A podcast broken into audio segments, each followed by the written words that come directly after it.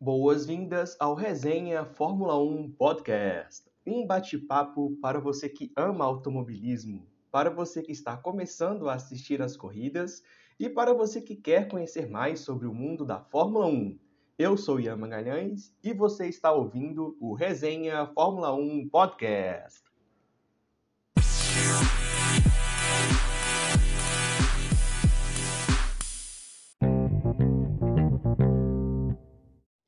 E começamos esse episódio repercutindo tudo o que de melhor aconteceu na corrida nesse final de semana, a corrida do Grande Prêmio da Áustria, disputada no Red Bull Ring.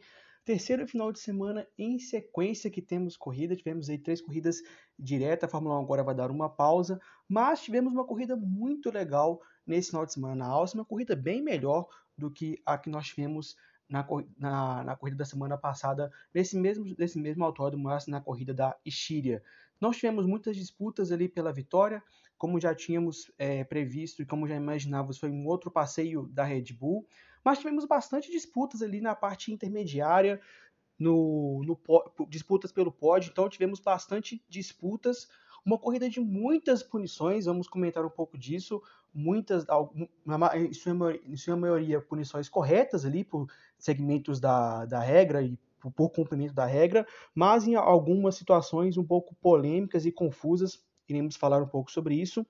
E contrariando todas as expectativas, nós tivemos apenas as equipes realizando apenas uma parada. Então, a gente sabe que o, o, o pit stop, o, o, ato do pit stop ele é muito lento, né? As equipes acabam perdendo muito tempo.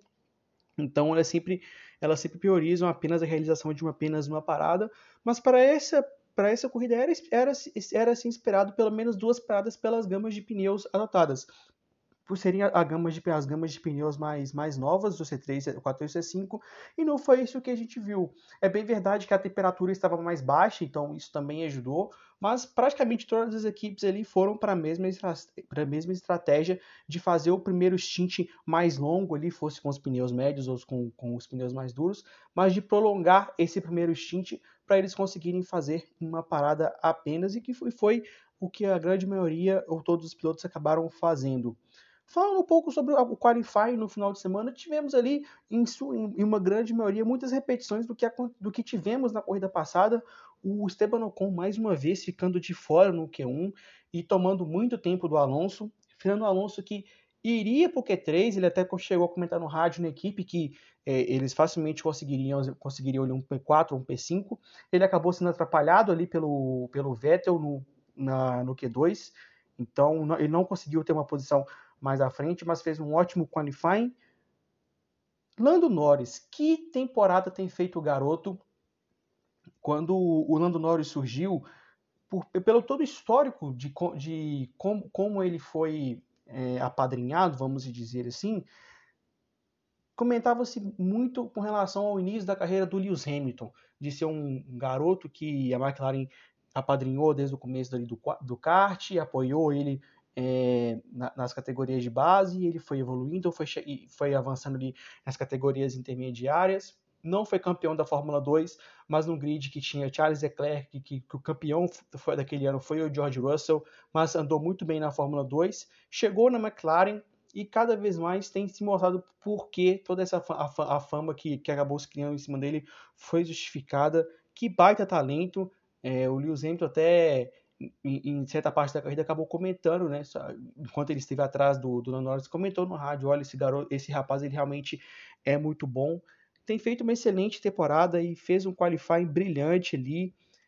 Tem uma, uma imagem que acabou saindo que antes da curva 10, o, na segunda volta, na, na última volta, o Lando Norris estava à frente do, do Verstappen. Ele acabou cometendo um erro ali na saída da curva 10, então ele perdeu o, tem, o, os, os pouquíssimos centésimos ali que acabaram tirando ele da pole position. Então, cada vez mais Lando Norris crescendo, se mostrando assim, se candidatando, né, como, como sendo um dos protagonistas aí nas próximas temporadas da Fórmula 1. Também tivemos as duas AlphaTauri, no, as, as, duas AlphaTauri no, em, no Q3, P6 para o Gasly e P7 para o Tsunoda, e George Russell. George Russell conseguiu chegar aí no Q3, a primeira vez que, que a Williams chega no Q3 depois de uma corrida em 2018 na, na Itália. foi uma, uma, um qualifying com chuva que o Lance Stroll acabou conseguindo, conseguindo fazer P2, é, conseguiu a segunda posição é, nesse, nesse qualify, mas foi a última vez que a Williams tinha passado por Q3. Então, assim como Lando Norris, George Russell também tem feito uma excelente temporada. E eu acho que nesse final de semana foi ali a, a ação definitiva. Com certeza já deve estar rolando aí conversas no bastidores para Mercedes estarem fazendo a assinatura de contrato com, com ele. Não tem motivo mais, não, não, não a Mercedes não precisa esperar mais, não, não tem mais o que ver é, para a Mercedes não colocar o, o George Russell no, na sua equipe na próxima temporada. Falando sobre a corrida, a largada foi sem, sem maiores problemas, exceto na parte de trás. Quando você larga na parte, na parte final do grid, você está sujeito ali a disputas e, e, e e, e contatos, o Esteban Ocon acabou, acabou ficando ensanduichado ali pelo, por uma Haas e pelo Giovinazzi, e ele acabou tendo um problema ali na suspensão e abandonando. Houve o safety car, e na volta do safety car nós vamos aí para talvez para a grande polêmica da corrida. É, Sérgio Pérez disputando posição com o Lando Norris na curva 4 e o Pérez tenta fazer uma ultrapassagem por fora. Quando o piloto ainda mais no circuito como a Áustria, que, que é um circuito, como, como a gente costuma falar, a moda antiga, onde você tem é, as áreas de escape por muitas vezes são britas, gramas, não é, por, não é por, por exemplo, por Ricard, que a área de escape é um asfalto e aí tudo bem você errar. Então, quando o piloto faz uma ação dessa, fazendo uma ultrapassagem por fora, ele já está assumindo a condição de risco. E o Lando Norris fez, só fez ali a defesa de posição e acabou que, né, lei da, a famosa lei da física, os corpos ocupam, não ocupam o mesmo, o mesmo espaço. Você percebe que o Lando Norris está nitidamente fazendo a linha de corrida e, como por não ter espaço, o Pérez acabou espalhando.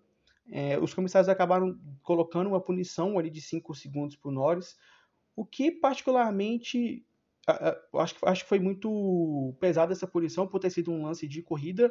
Foi muito diferentemente do que tinha acontecido com o Alexander Albon e o Lewis Hamilton no ano passado, porque é, a, a, série é, é, é muito parecida. O, o, Alex Albon ele, vai passar o Lewis Hamilton por, por, por fora, só que no, no, caso do, do, Alex Albon com o Lewis Hamilton, o Alex Albon já estava à frente, então o, ele já tinha, ele já estava o carro muito à frente, então nessas condições o piloto que já perdeu a posição, ele precisa diminuir para o piloto poder, porque ele já perdeu a posição.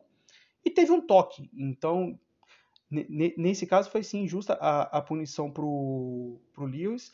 E, e, é um caso completamente diferente desse que aconteceu com do Norris com o Sérgio Pérez porque eles estavam ali em condições de igualdade não tinha ninguém à frente e não houve toque. Então muitas vezes acabam tendo essas, essas punições por parte do, do, dos comissários que a gente não entende muito, e meio que essa ação ela acabou sendo parâmetro para todas as outras que vieram por, por sequência. Então, todas as situações similares a essa acabaram tendo também as mesmas posições. A única que, na, na, na, minha visão, desses três atos, que a única, a única punição que eu acho que realmente seria justa foi o do primeiro contato do Sérgio Pérez com, com o Charles Leclerc, porque ali sim, de fato, há um contato. Se você acompanha a câmera do onboard, você percebe que tem um toque do, do carro do Pérez nele, e aí o carro dá uma guinada para fora. Então, ali sim, você, recebe, você, percebe, você percebe nitidamente que o, o piloto foi jogado para fora. Nas outras, duas, nas outras duas situações, tanto do Norris com o Pérez e o Pérez com o Charles Leclerc, foram, na minha opinião, lances de corrida. E de mais a mais foi um passeio de Max Verstappen, novamente um passeio. Max Verstappen que nessa corrida conseguiu o que nós chamamos de Grand Chelem no, no, automobilismo, que é quando ele consegue em um final de semana pole position, volta mais rápida e liderar em todas as voltas da corrida do Grande Prêmio. Uma corrida dominada completamente de ponta a ponta, na parte final da corrida, ele estava mais de 20 segundos atrás do Valtteri Bottas. Ele faz uma parada, ele volta, faz a volta mais rápida, colocando 2 segundos na volta mais rápida, que era até então do Lewis Hamilton, e ainda conseguiu terminar 17 segundos à frente do Valtteri Bottas. Foi um domínio total e avassalador de Max Verstappen e da Red Bull cinco vitórias seguidas, seguidas de uma equipe de motor Honda. Isso não acontecia desde 88, com Ayrton Senna e Alan Prost, famoso ano de 88, de um ano icônico, uma temporada icônica, primeiro título de Ayrton Senna. Desde 88, uma equipe de moto Honda não tinha cinco vitórias seguidas na Fórmula 1, sexta vitória da Red Bull na temporada. E tivemos também um repeteco de tudo que aconteceu da, com a Mercedes do que vimos na, na corrida do, do, da semana passada. A Mercedes não tendo ritmo para acompanhar a, a, Red Bull do, do Max Verstappen em ritmo de, de corrida. E nesse final de semana o resultado ainda foi pior para o caso do pro, pro Lewis Hamilton, porque ele nem, ele nem conseguiu chegar no pódio. É, no começo da, da corrida ele estava tendo problemas de pneu e na segunda parte ele acabou tendo um problema no, no assoalho. Quando ele foi passar ali pela, pela curva 1, ele acabou indo lá fora acabou danificando o assoalho, e aí teve aquela ação da Mercedes pedindo para o Valtteri Bottas ultrapassá-lo. E o que é mais é, que, que nos faz realmente pensar a respeito desse carro da Mercedes é que a McLaren foi muito bem. Então, uma equipe de, de, de mesmo motor, né? a McLaren também utiliza motor Mercedes, a McLaren teve um, um, desempenho muito bom, não só com o Lando Norris, mas também com o Daniel Ricciardo. Então, isso mostra que não é só motor que está fazendo a diferença. Então, existem coisas ali no conjunto todo do carro que estão fazendo a diferença. Nesse, nesse final de semana, o Lewis, o Lewis já sai muito atrás do campeonato. Ele está nesse momento, a vantagem de, de Max Verstappen para ele são de 32 pontos. É de mais de uma corrida de diferença. Então, por exemplo, na próxima corrida, o, o Max Verstappen poderia abandonar e o Lewis Hamilton ganhar a corrida, que ainda assim o Max Verstappen ainda estaria na frente. A Mercedes já anunciou que vai, vai trazer atualizações para esse carro na próxima corrida em Silverstone. Essas atualizações elas vão precisar ser muito certeiras, porque nesse momento a, a, Red Bull, a Red Bull se mostra como um carro extremamente forte, extremamente competitivo. A Mercedes não está conseguindo chegar perto em ritmo, em ritmo de corrida, então essas atualizações elas vão precisar ser bem efetivas para que de fato a Mercedes possa conseguir se recuperar no campeonato de construtores, porque nesse momento ela realmente está muito atrás. E tivemos ali diversas disputas por, por posição ali no pelotão intermediário. Já comentamos um pouco das disputas do Charles Leclerc com o Pérez. Carlos Sainz passando o Ricardo no final. Foi sensacional a manobra ali que o Carlos Sainz fez. A Ferrari deu a ordem de equipe ali para o Sainz passar o Leclerc, porque ele estava em outra estratégia conseguiu passar o Daniel Ricciardo e conseguir mais pontos para a McLaren. Lando Norris recuperando a posição do pódio. E tivemos, eu acho que a maior disputa de Russell e Alonso. Ficou, ficou se estendendo ali por várias e várias voltas. O George Russell se defendendo absurdamente bem, tendo ótimas linhas. E aí o Fernando Alonso mostra que ele ainda é o Fernando Alonso. Mostra que ele não desaprendeu, que ele ainda tem muito ainda para guiar. Você percebe nitidamente como que ele, ele estuda os movimentos de George Russell, ele estuda as linhas, ele já sabia onde que ele tinha que passar, e aí na hora que pintou a oportunidade, ele acabou passando. E você percebe que não era uma questão de ah, o carro da Williams estava muito bom, ou o carro da Alpine não estava o carro, o da Alpine não estava tão melhor assim. Você percebia que era nitidamente o, o braço, do, a qualidade do George Russell mesmo, que estava segurando ali aquele pontinho para o Williams até três voltas do fim. Depois que o Alonso passou, ele abriu e muito para não, não perder mais de vista. Então, ficou no quase aí esse pontinho do George Russell com a Williams, mesmo assim não, não perde nada, não perde nada o brilho da corrida do, do final de semana dele e foi muito legal essa disputa do Alonso com o George Russell.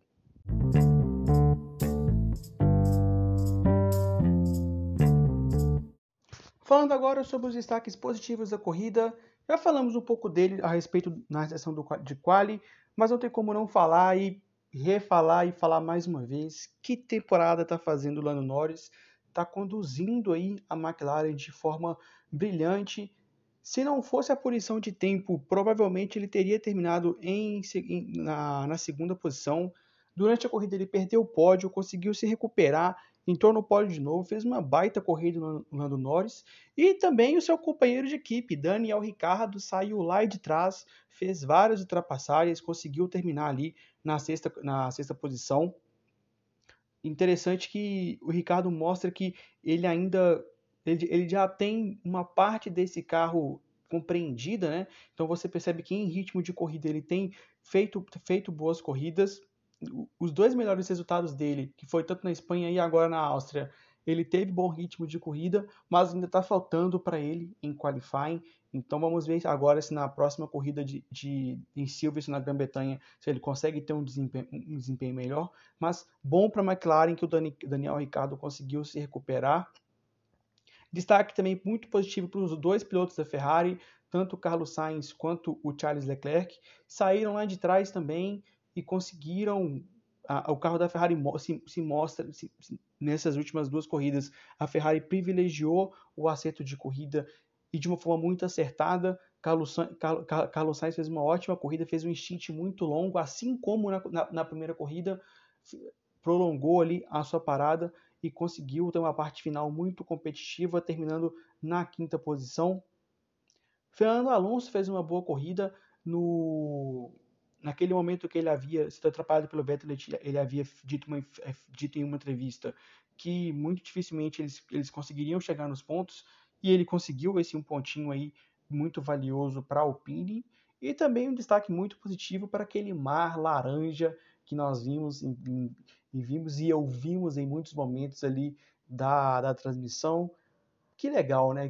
Como é bom ver de novo a, a torcida voltando ao autódromo, que isso possa acontecer em todos os cantos do mundo. Na seção de destaques negativos, temos que falar assim do, do Sérgio Pérez. Uh, ele poderia ter esperado um, um, um pouco mais para poder tentar aquele movimento para cima do Lando Norris. Foi muito afoito. O seu carro, o, o carro, o carro da, da, da, Red Bull é melhor que o carro da McLaren, então Sérgio Pérez conseguiria essa, essa ultrapassagem e pelo fato dele ir para fora, então ele acabou danificando o assoalho e o desempenho dele não foi mais o mesmo. Então você via que, que ele estava ali so, sofrendo a, na, nas disputas ali com, com, com Charles Leclerc. Então esse, esse desempenho um pouco abaixo do, do, Sérgio, do, do Sérgio Pérez acabou ficando como, como nota negativa. Distância no, no Mundial de Construtores de 44 pontos.